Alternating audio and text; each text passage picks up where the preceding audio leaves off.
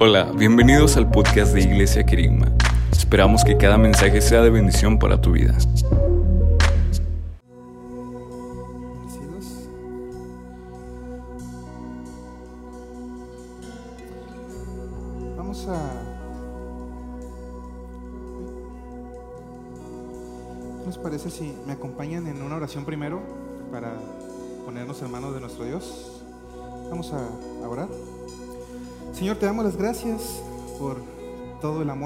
Muestras a cada uno de nosotros. Gracias porque nos permites estar aquí reunidos una vez más en esta tu casa, conviviendo con nuestros hermanos para alabarte, para glorificarte, para bendecir tu nombre también. Te rogamos que abras nuestros corazones, que abras nuestros entendimientos para recibir este mensaje, esta palabra y que podamos ponerla por obra en cada una de nuestras vidas. En nombre de Jesús. Amén. Y bueno, les recuerdo una vez más las hojas del- de anotaciones están ahí en la entrada por si alguien quiere tomar sus apuntes, ahí puede tomar una. Y ya llegamos al, al tema número 8 de esta serie que estamos viendo que se llama Una vida con margen. Y el día de hoy quiero dar un vistazo a los secretos de una vida fructífera, porque esta en realidad es la meta de vivir con margen. Sí, porque nosotros queremos ser más eficaces, pero teniendo menos estrés y menos presión. Y en verdad hay un deseo universal de productividad. Muchas personas realmente quieren que su vida cuente. Y nosotros queremos que nuestra vida importe, queremos sentirnos útiles, que, que estemos haciendo la diferencia, no desperdiciando nuestra vida. Y queremos que nuestra vida sea fructífera. Y sabes, las personas que son fructíferas son las más felices cuando están siendo productivas. Tú eres más feliz cuando estás siendo más fructífero. Ahora, la palabra bíblica para esto, usando lo que Dios te ha dado, se llama mayordomía. La productividad se trata de aprovechar al máximo lo que Dios ya te ha dado. Porque Dios es responsable de lo que te da, pero tú eres responsable de lo que haces con lo que te dio. Ahora, aprovechar al máximo lo que te han dado se llama productividad. ¿Sí? Y hay cientos de libros que se han publicado sobre cómo aumentar tu productividad, tu productividad personal, la productividad en tu carrera, incluso en tus pasatiempos. Hay seminarios, hay clases, hay cursos para ser más productivo. Pero quizá te sorprenda que la Biblia es la que tiene más que decir sobre cómo vivir una vida productiva. Ahora, esta es la clave de aquí. La Biblia no usa tanto el término productividad. Sí, la palabra está ahí, pero dependiendo de la traducción, no usa la palabra productividad tanto como usa otra frase, que es una frase bíblica. Y esa frase es ser fructífero. Ser fructífero o dar fruto es la forma bíblica de hablar de cómo vivir una vida productiva. Y la Biblia es muy clara en esto. Él quiere que seas fructífero, que seas productivo. Él te hizo para que tú seas fructífero. Él te formó para que tú seas productivo. Él espera también que tú seas fructífero. Y quiere que vivas una vida que sea productiva. Y el fruto es un tema importante en la vida de Jesús. De hecho, al final de su vida, él justo antes de morir en esa cruz, una de las últimas cosas que Jesús remarcó, de todo lo que pudo haber hablado con sus seguidores, con sus discípulos, lo que él les dijo fue que esperaba que ahora ellos salieran y fueran productivos. Él esperaba que dieran fruto. Y justo hasta el final de su vida hizo eso. Y tú sabes, las, últimas palabras de una persona son importantes. Y justo antes de ir a la cruz, lo último de, que, de lo que él hablaba, y de hecho dedica un capítulo entero, Juan, que es capítulo 15, al tema de ser fructífero, de ser productivo. Y vamos a ver versos de ese pasaje el día de hoy. Ahora, la Biblia dice que Dios quiere ver frutos en nuestra vida y en nuestro ministerio. Y vamos a ver algunos de los principios que causan productividad en tu vida, en tu familia, en tu ministerio, en tu carrera, en lo que sea. Pero primero déjame preguntarte esto. ¿Sí? ¿Qué es lo que quieres de tu vida? Piensa en esto. ¿Sí? En realidad, ¿qué quieres lograr con tu vida? Porque si no sabes, entonces no tiene caso hablar de productividad. ¿Sí? Al final de mi vida, a mí me gustaría más que ninguna otra cosa el poder decir que fui productivo, que fui fructífero, que tuve una vida con propósito. Entonces, surge la pregunta, ¿cómo mide Dios la productividad? Es decir, ¿qué es lo que Dios considera como un fruto verdadero? La palabra fruto en la Biblia es, es la palabra carpos, que es de origen griego, y se usa alrededor de 66 veces en el Nuevo Testamento. Así que el fruto es un gran tema que tenemos aquí en la Biblia. Y vamos a regresar a Juan 15, 8 Y ve esta declaración que hace Jesús ahí. Mi Padre es glorificado. En otras palabras, así das la gloria a Dios. Cuando ustedes dan mucho fruto y muestran así que son mis discípulos. Y esto es muy importante para tu vida, porque este pasaje nos enseña tres cosas de la productividad y sobre el fruto. Primero, nos dice que dar fruto le trae gloria a Dios. Sí, anota esto, dar fruto le trae gloria a Dios. La Biblia dice que la meta de nuestra vida es darle la gloria a Dios. Así que, ¿cómo hacemos esto? Bien, sea lo que sea, ser fructífero, ser productivo, le da la gloria a Dios. Así que conviene que aprendamos a ser productivos, porque eso honra a Dios. Lo segundo que nos enseña este pasaje es que dar fruto muestra que soy un discípulo. Dar fruto muestra que soy un discípulo. Esta es la prueba de que tú perteneces a la familia de Dios. Si la Biblia dice que es la prueba de que tú conoces al Señor, el pasaje que acabamos de leer dice, por esto muestran que son mis discípulos. Si no doy ningún fruto en mi vida, ¿cómo puedo decir que soy un discípulo? ¿Cómo puedo decir que soy un seguidor de Cristo? Un cristiano en la familia de Dios. Dice, el fruto es la prueba de que tú eres un seguidor de Cristo. Es el fruto. Número tres, ¿qué más nos enseña? Nos dice, Dios quiere que yo dé mucho fruto. Dios quiere que dé mucho fruto. Y encierra la palabra mucho ahí también. Dios quiere que dé mucho fruto. En Juan capítulo 15, el 16, nos dice esto. Ustedes no me eligieron a mí, yo los elegí a ustedes. Les encargué que vayan y produzcan frutos duraderos. Así el Padre les dará todo lo que pidan en mi nombre. Dice, ustedes no me eligieron a mí. Si yo los elegí a ustedes, ¿para ir a qué? Para dar frutos duraderos. Y este es otro verso que es muy importante. Así que quiero que anotes dos importantes verdades que encontramos aquí. Primero, el propósito de mi salvación es dar fruto. El propósito de mi salvación es dar fruto. Jesús dijo, yo los elegí para dar fruto, mucho fruto. Dijo, no los salvé solo para que vayan al cielo. No los salvé nada más para que ustedes se queden cómodos sin hacer nada. Los salvé para servir, para dar fruto, para que vivan una vida productiva para mí. Sí, Dios ha hecho una inversión en tu vida por la salvación. ¿Qué inversión es esa? Jesús dio su vida por ti. Él murió en esa cruz por ti. Él te creó y Él te salvó. Y Él parte pone su espíritu en ti. Él invirtió en ti y un día va a hacer una auditoría en tu vida y en la mía. Y Él va a decir, ¿qué hiciste con lo que yo te di? Yo vine a morir en la cruz por ti. ¿Tuviste una vida fructífera? ¿Tuviste una vida productiva? De eso se trata la parábola de los talentos. Sí, de dar fruto es el propósito de tu salvación. Ahora, segunda verdad, escribe esto también. Una vida realmente productiva es una en la que el fruto es duradero. Una vida realmente productiva es una en la que el fruto es duradero. Y encierra la palabra duradero. Sí, porque hay una gran diferencia entre un fruto que madura e inmediatamente se echa a perder y un fruto que dura mucho tiempo. Hay demasiadas personas que son como estrellas fugaces. Si triunfan de un día para otro, sus ministerios empiezan muy bien, empiezan a subir, su vida empieza muy bien, suben muy rápidamente, se vuelven conocidos, se vuelven exitosos, tienen mucho impacto. Pero, ¿qué es lo que pasa con esas personas? Desaparecen en pocos años. Y piensas, ¿dónde está esa persona hoy?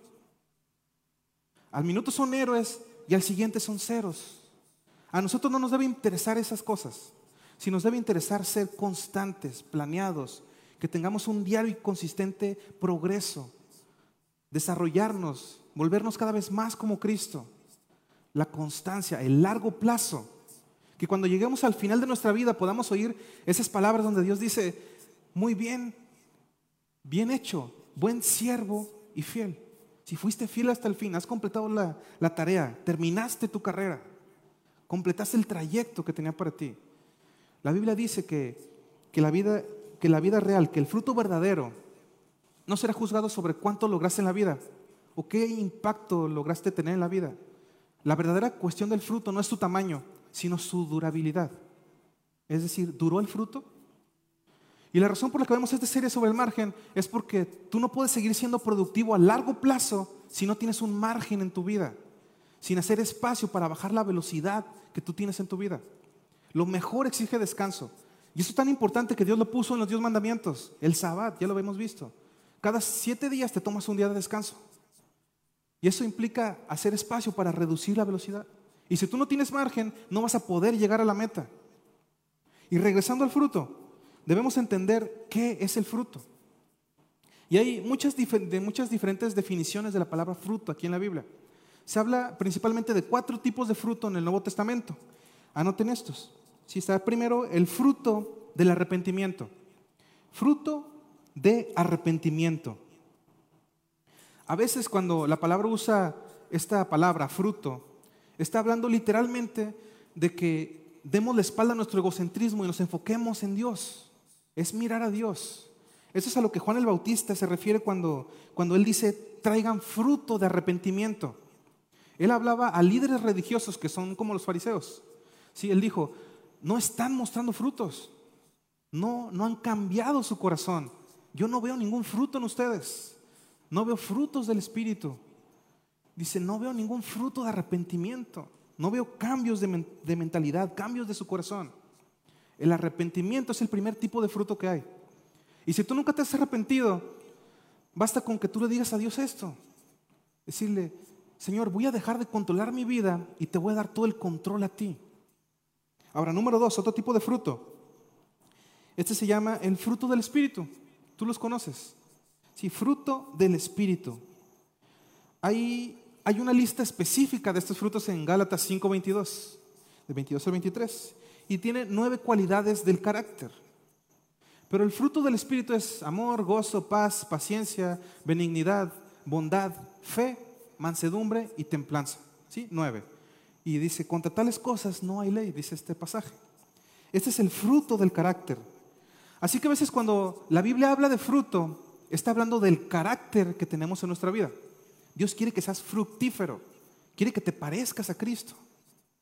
Ahora, otra forma de fruto, un tercer, un tercer uso de esta palabra, es el fruto de llevar a alguien a Jesús. Fruto de llevar a alguien a Jesús. Es decir, cuando tú llevas a alguien al Señor, cuando tú le presentas ese mensaje de salvación, cuando le ayudas a entrar al, al cuerpo de Cristo. Él quiere que le contemos a otra gente acerca de Él.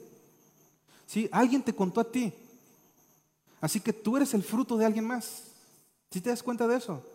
Sí, tú eres fruto del esfuerzo de alguien más para contarte acerca del Señor. Y hay solamente dos cosas que no puedes hacer en el cielo. Ya hemos visto esto antes, pero a lo mejor ahí se te olvidó. ¿Sí? Todo lo que haces en la tierra, puedes hacerlo también en el cielo. Solo dos cosas no puedes hacer allí en el cielo. La número uno es pecar, obvio, ¿verdad? No hay pecado en el cielo. Y la número dos, no puedes contarle a un no creyente las buenas nuevas. No puedes dar testimonio, no puedes compartir tu fe. ¿Por qué? Porque no hay no creyentes ahí en el cielo. Ahora, de esas dos cosas, pecado y compartir la buena, la buena nueva, la palabra, ¿cuál crees que Dios quiere que hagas aquí en la tierra? ¿Sí? Pues obvio no es el pecado. ¿Sí? Y si no le vas a contar a nadie más, ¿por qué mejor Dios no te lleva de una vez al cielo? Sí, el fruto de un cristiano debe ser otro cristiano. Así que ese es el tercer uso de la palabra fruto. Se refiere a arrepentimiento, se refiere a carácter como los frutos del Espíritu, se refiere a otras personas viniendo a Cristo. Y hay una cuarta forma en que la palabra fruto se usa en, en la Biblia. Y en realidad este es el fruto del ministerio fruto del ministerio. Lo que eso significa es que participar en el servicio a Dios, participar en la forma en que Dios te creó usando tus dones, si usando tu personalidad, tus experiencias, todas las cosas con que Dios te formó para ser el ministro, el siervo de Dios que Él quiere que tú seas. Si todo cristiano es un ministro, eso ya lo sabes. Si no todos son pastores, pero todos somos ministros. Y Él quiere que demos fruto, que seamos productivos. Ahora, Jesús tomó este tema de dar fruto muy seriamente.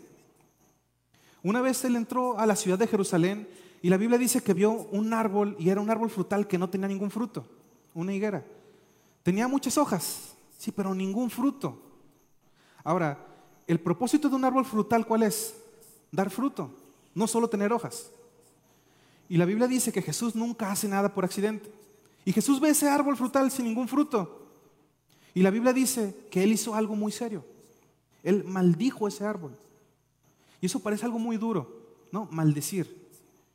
Y a los discípulos eso les sorprendió muchísimo, esa actitud de Jesús. Porque no tenía fruto y lo maldijo por no dar fruto. Y más tarde, cuando ya todos van saliendo del pueblo, ya se van de Jerusalén, pasan junto a ese árbol otra vez.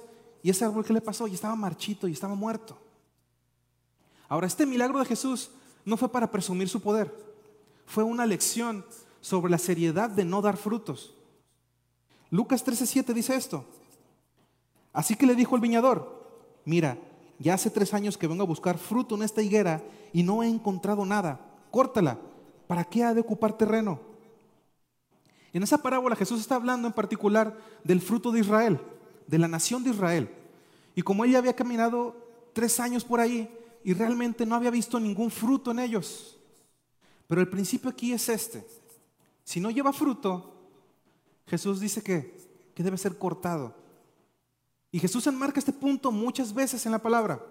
Y no solo una parte, sino en, en más partes de la Biblia nos dice esto mismo. Mira, Juan 15, 2. Él corta de mí toda rama que no produce fruto y poda las ramas que sí dan fruto para que den aún más. Vean también este verso, está en Mateo 3:10. Ahora mismo el hacha del juicio de Dios está lista para cortar las raíces de los árboles. Así es, todo árbol que no produzca buenos frutos será cortado y arrojado al fuego. Y de lo que estamos hablando aquí es algo muy importante. Y quizás tú has oído a las personas decir esta frase que es muy común, que Dios no espera que seamos exitosos, solo fieles. No sé quién haya escuchado eso alguna vez. Si Dios no espera que tú seas exitoso, solo que seas fiel. Y bueno, esta es una, una verdad a medias. Claro que Dios quiere que seamos fieles, pero Dios también espera que tú des fruto. Así que yo empezaría por preguntarte, ¿cuál es tu definición del éxito? Dios no quiere que seas exitoso según lo que dice el mundo. Pero tú cómo defines el éxito? Solo piensa en esto. ¿Sí? Si yo digo, ¿qué es el éxito para ti? Sí, porque no puedes definir lo productivo si no sabes definir qué consideras una vida exitosa. Cuando leemos la Biblia, la definición de Dios de una vida exitosa, una vida productiva, es muy clara. Sí, para Dios el éxito es llevar fruto. El éxito es productividad. Son todas estas que vimos, arrepentimiento, carácter, traer a otras personas al Señor y realizarme y servir a Dios para servir a otros. Si solo producir muchas hojas en tu vida no es suficiente. Si verte bien no es suficiente. Si tener una, una gran imagen no es suficiente.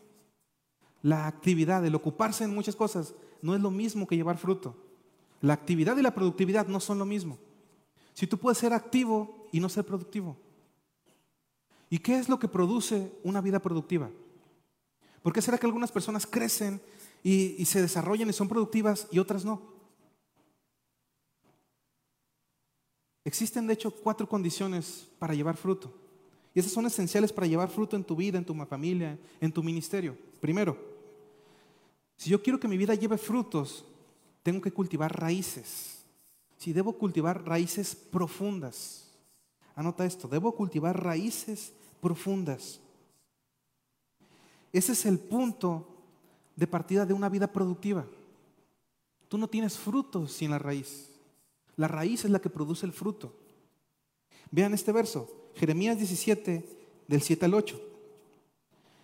Bendito el hombre que confía en el Señor y pone su confianza en Él Será como un árbol plantado junto al agua que extiende sus raíces hacia la corriente. No teme que llegue el calor y sus hojas están siempre verdes.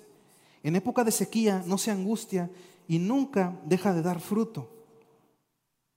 Noten aquí que Dios dice que las raíces son la clave del fruto. Y, dice que necesitamos raíces para superar tiempos difíciles.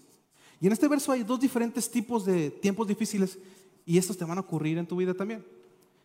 Tú no vas a llevar frutos en momentos duros si no tienes raíces. Primero dice, tienes que tener raíces. ¿Cuándo? En el tiempo cuando hace calor. Cuando solo hace calor, tú tienes que tener raíces profundas para extraer el agua que hay en el suelo. ¿Qué es lo que causa el calor en tu vida? Bueno, son muchas cosas, presiones, es el estrés, es cuando la vida te está agobiando y tú no tienes la habilidad de arrastrarla tú solo. Tienes que tener raíces espirituales o simplemente te vas a secar. Aquí en pantalla pueden ver una imagen por si no conocen a los secoyas, que son un tipo de árbol. Ah, es que no les dije ahí arriba que todos los versículos están como si fuera una canción en la que dice P8. bueno, estamos hablando sobre raíces. No sé si alguien conozca este tipo de árbol, los secoyas, ahorita que lo pongan. No son unos árboles grandísimos, pero esos árboles siempre viven juntos en arboleda.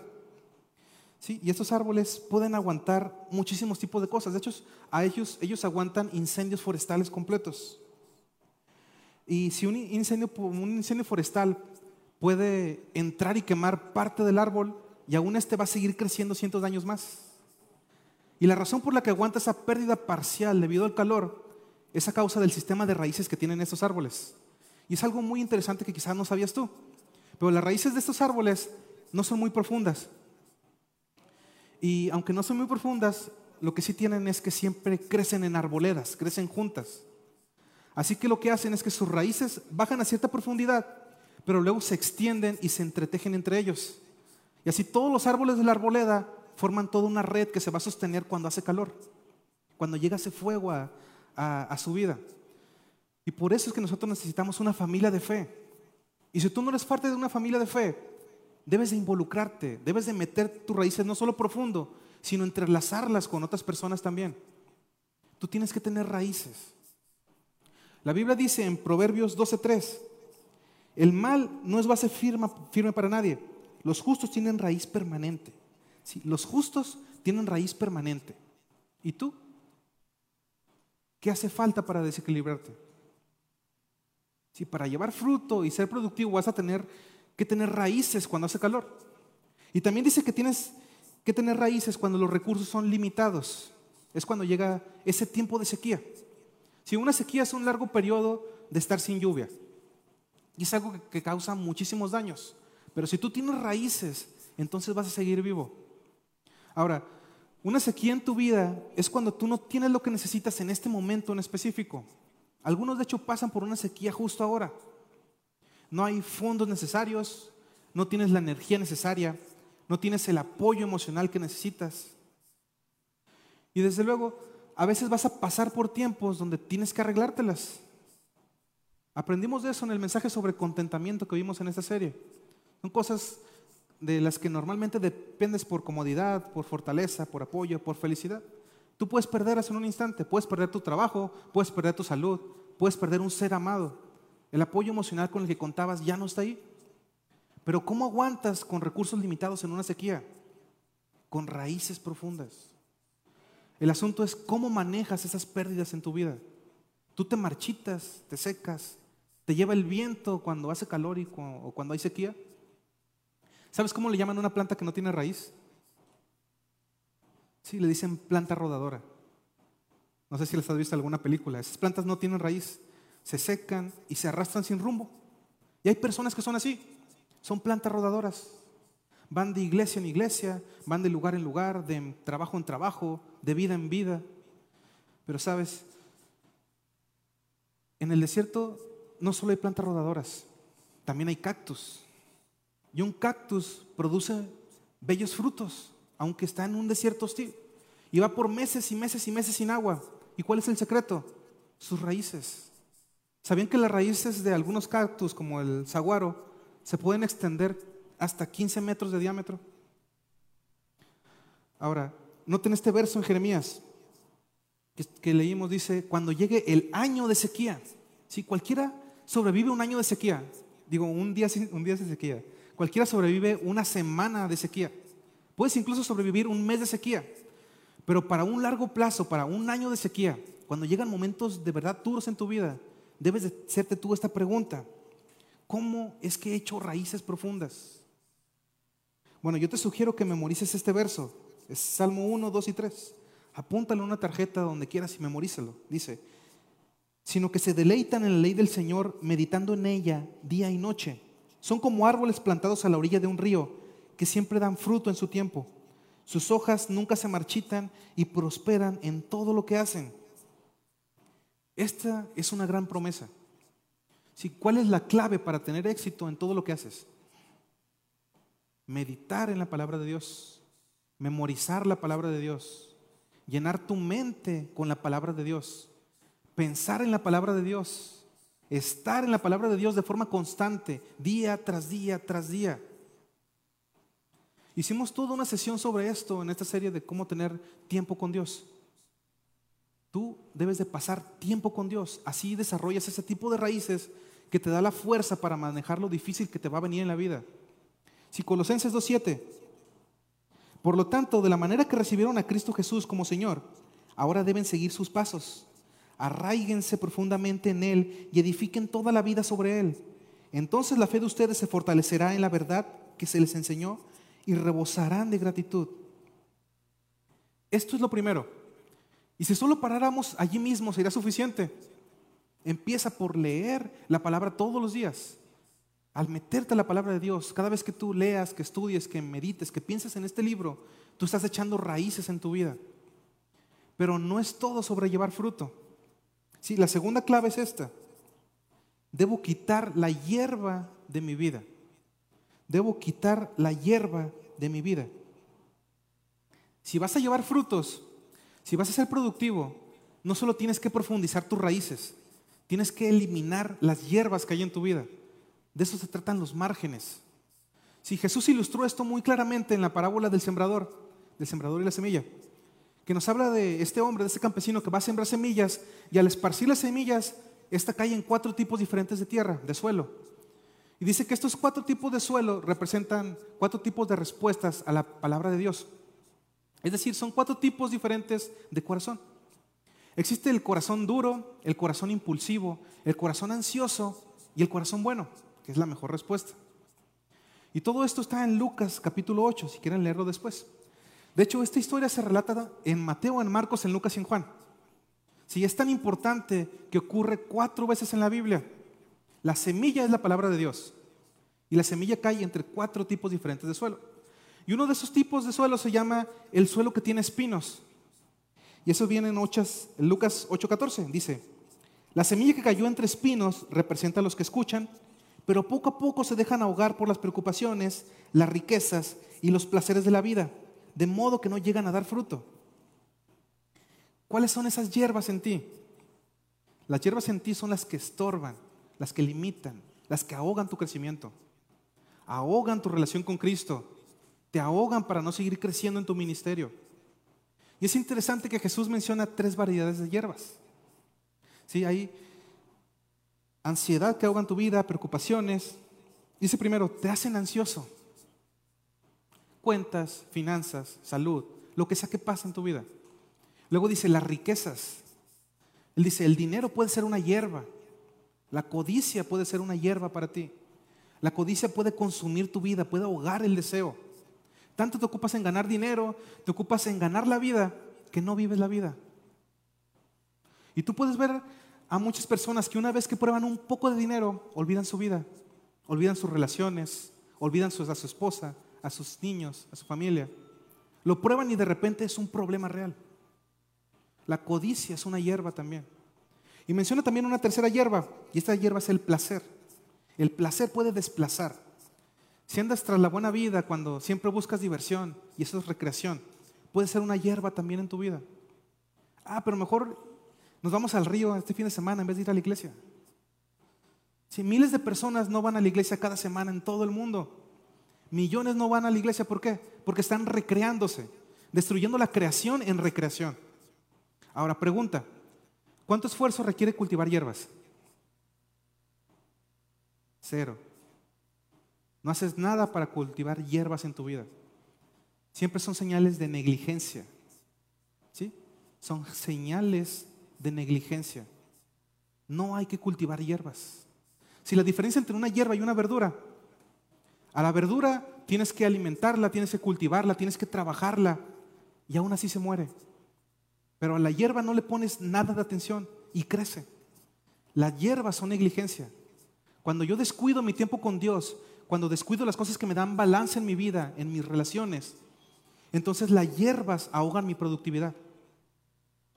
Así que en Lucas 14 Jesús nos da la parábola de una gran fiesta. Si ya la conoces, nos dice, Jesús nos respondió con la siguiente historia. Un hombre preparó una gran fiesta y envió muchas invitaciones. Cuando el banquete estuvo listo, envió a sus sirvientes a decirles a los invitados, vengan, el banquete está preparado. Pero todos comenzaron a poner excusas. Uno dijo, acabo de comprar un campo y debo ir a inspeccionarlo. Por favor, discúlpame. Otro dijo, acabo de comprar cinco yuntas de bueyes y quiero ir a probarlas. Por favor, discúlpame. Otro dijo, acabo de casarme, así que no puedo ir. El sirviente regresó y le informó a su, amo lo que le habían dicho. Su amo se puso furioso y le dijo, Ve rápido a las calles y callejones de la ciudad e invita a los pobres, a los lisiados, a los ciegos y a los cojos. Después de hacerlo, el sirviente informó, todavía queda lugar para más personas. Entonces su amo dijo, ve por los senderos y detrás de los arbustos y a cualquiera que veas, insístele que venga para, la casa, para que la casa esté llena, pues ninguno de mis primeros invitados probará ni una migaja de mi banquete. Jesús dio un gran ejemplo en esta historia. Tenemos tres excusas que pueden ser hierbas en nuestra vida. El primero, ¿qué es lo que dice? A ah, compré un terreno, tengo que ir a verlo. Eso representa a un hombre que deja que sus inversiones ahoguen la productividad en su vida. ¿Así eres tú? Es decir, tengo tantos problemas, tantos, tantos hierros allí en el fuego, tanto pasó con mis inversiones, tengo que cuidar esas inversiones. Y después de alcanzar cierto lugar en mi vida, cierto, cierta seguridad financiera, entonces ahora sí voy a servir al Señor. Sabes, las personas que se esperan al retiro para servir al Señor, cuando se retiran ya no valen mucho. Si debes tener una vida para servir al Señor, para ser eficaz. El segundo que dice, y es que compré un par de bueyes y voy a ir a probarlos. En, esos días los bueyes eran la principal forma de hacer negocios. Así que básicamente dice, mi trabajo, mi carrera viene primero. No puedo servir a, a Dios ahora porque tengo trabajo. Sí, el tercero dice, ah, me acabo de casar, no puedo ir. Dice, las relaciones me detienen. Y algunos de estos tres, inversiones, carrera, relaciones, me pueden alejar de la voluntad de Dios, evitar que sea productivo, evitar que yo pueda llevar fruto. Y ahora, el tercer eh, clave para ser productivo es esta. Número tres, debo cooperar con la poda que Dios haga en mi vida. Debo cooperar con la poda que Dios haga en mi vida. Juan 15, 1 y 2. Jesús dice esto. Yo soy la vid verdadera y mi Padre es el labrador. El que corta de mí toda rama que no produce fruto y poda las ramas que sí dan fruto para que den aún más. Primero, ¿qué es podar?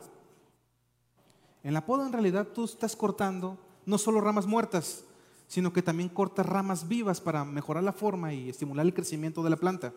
Y la poda es esencial para una mayor productividad en las plantas.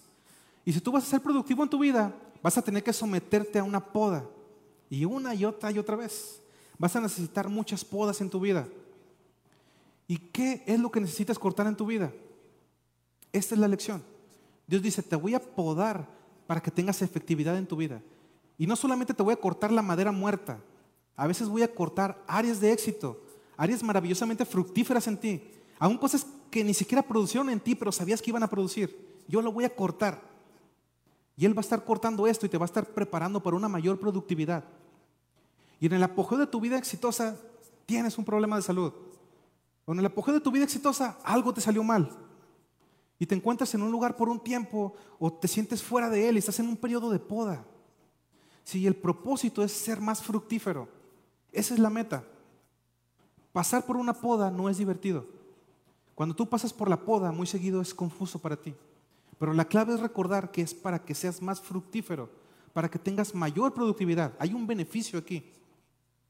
Y es tan típico cuando Dios nos pone en este proceso de poda que nosotros le decimos, Señor, ¿no me amas? ¿Estás enojado conmigo? ¿Por qué me pones en un lugar así? ¿Por qué me estás haciendo esto? ¿Por qué vino este problema de salud a mi vida? ¿Por qué viene esta tardanza? Pero es un gravísimo error ver la poda como un castigo. Escribe esto. Nunca confundas el castigo con el podar. Nunca confundas el castigo con el podar. Son dos cosas muy diferentes. La poda es por el futuro. El castigo es por el pasado. Y Dios no te castiga porque Jesús tomó todo tu castigo. La poda es positiva y el castigo es negativo. De hecho, tú debes de tomar como un cumplido cuando pasas por un periodo de poda, porque Dios está diciendo, veo en ti el potencial de un fruto aún mayor. Veo en ti el potencial para una vida más efectiva. Veo en ti el potencial de máxima productividad. Si tú perdiste un empleo, adivina qué pasa. Dios tiene una mejor idea para ti. Ahora, ¿cómo es que nos poda Dios? ¿Qué es lo que usa Dios para podarnos? Él usa muchas cosas, muchas cosas diferentes, pero normalmente usa tres categorías de cosas. Usa problemas, presiones y personas. Y cuando hablo de personas me refiero a los críticos, esas personas que te atacan, te, te malinterpretan, te juzgan mal. Y la verdad es que no hay ninguna circunstancia en tu vida que Dios no pueda usar para que tú crezcas. No hay circunstancias en tu vida que Dios no usa, no use para que tú crezcas y aprendas la respuesta correcta. De hecho, hasta los problemas que tú te trajiste a ti mismo por tus tonterías, sí, por tus pecados, por tus malas actitudes, por tus errores, por tu ignorancia. Dios también puede usar todos esos problemas, todas esas desilusiones que has tenido, ese golpe financiero que tuviste, esa enfermedad inesperada, esa pérdida de trabajo. Sí, cuando te pidieron abandonar un empleo o dejar algo que amabas, la ruptura de un matrimonio, un hijo rebelde, la muerte de un ser querido, si Dios puede y Dios usará todas estas cosas en tu vida. Así sé que nosotros las trajimos. Si no importa, no importa la fuente de tus problemas, porque muchas veces siempre tratamos de saber qué pasó. No importa la fuente de tus problemas, sino cómo vas a responder a esos problemas. ¿Por qué es que Dios nos poda? Hebreos 12:11 nos da la respuesta. Ninguna disciplina resulta agradable a la hora de recibirla. Al contrario, es dolorosa. Pero después produce la apacible cosecha de una vida recta para los que han sido entrenados por ella. Encierra la frase, ninguna disciplina resulta agradable. Y no tengo que decirte esto, tú ya sabes esto. Es desagradable. ¿Tú has visto algún árbol o algún arbusto cuando lo acaban de podar?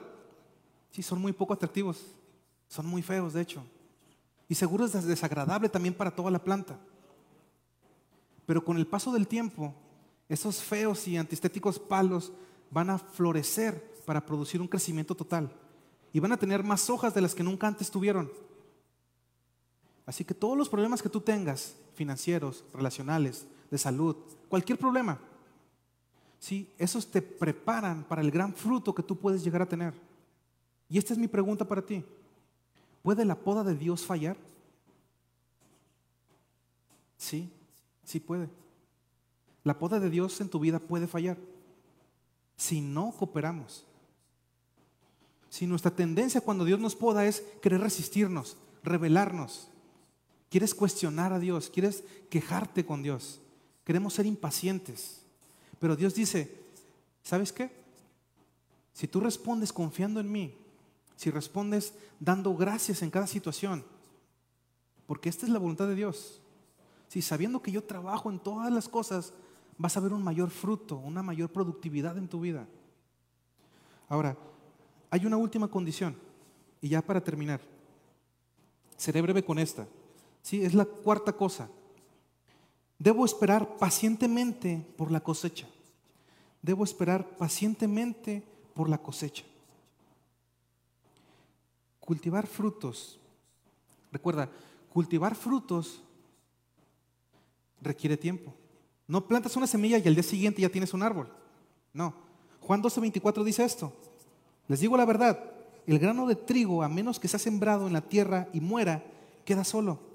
Sin embargo, su muerte producirá muchos granos nuevos, una abundante cosecha de nuevas vidas. Cultivar frutos lleva tiempo. Tú tienes que pasar por ese proceso de espera. Y nada es más incómodo que cuando tú estás sentado en la sala de espera de Dios. Cuando tienes prisa y Dios no tiene prisa.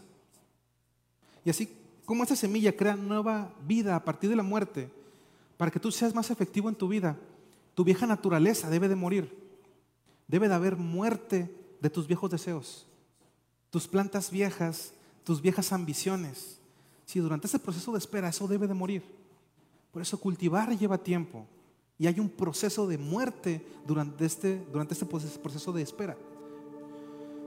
Y mientras esperas tú por la productividad que tú sueñas, esa productividad lleva tiempo, pero no te debes de rendir, debes mantenerte conectado a Jesús. Y tú puedes decir, ah, bueno, yo sé a dónde va mi vida, simplemente no veo ningún cambio en ella. Tú debes de esperar. Jesús dice en Juan 15:5, yo soy la vid y ustedes son las ramas, el que permanece en mí. Encierra esa palabra, permanece. Mira este verso, el que permanece en mí como yo en él, dará mucho fruto. Y esto es inevitable. ¿sí? Separados de mí, no pueden ustedes hacer nada. Así que si queremos tener una vida fructífera, una vida productiva, una vida que en verdad cuente, debemos de hacer estas cuatro cosas. Si debemos desarrollar raíces profundas, debemos quitar la hierba de nuestra vida, cooperar con la poda que Dios haga en nuestra vida y esperar pacientemente por esa cosecha. Porque llegará esa cosecha. Puede tardar, pero al final llegará y tendrás frutos. De eso es de lo que se trata. Vamos a orar. Señor, te damos las gracias por este tiempo. Te rogamos que tú seas en la vida de cada uno de nosotros, que nos ayudes a tener paciencia mientras tú nos guías por ese camino que quizás a veces es doloroso para poder producir frutos verdaderos, para poder tener esos frutos que son la meta de esta, de esta nuestra vida, para ser esos frutos que van a demostrar que somos parte de esta tu familia. Ayúdanos a, permanecer conectados contigo en todo tiempo. Ayúdanos a, a quitar y primero reconocer cuáles son esas hierbas que están ahogando nuestra vida, que están deteniendo nuestro crecimiento como cristianos. Ayúdanos a quitar todo eso que no nos va a edificar, todo eso que solo nos está deteniendo. Ayúdanos a reconocer y a quitar por completo todas esas hierbas malas que hay en nuestra vida. Danos paciencia, danos sabiduría, danos fortaleza para cuando atravesemos por esa poda que tú nos haces a cada uno de nosotros, para ser más productivos en nuestra vida, para poder dar esos frutos que vamos a esperar con ansia, para entregártelos solamente a ti, Señor. En nombre de tu Hijo Jesucristo, te ruego por todo esto. Gracias por haberte quedado con nosotros hasta el final. Esperamos que este mensaje haya sido de bendición para tu vida. Y si es así, compártelo con alguno de tus amigos. Recuerda seguirnos también en redes sociales como Kerigma Iglesia en Facebook e Instagram. Hasta la próxima.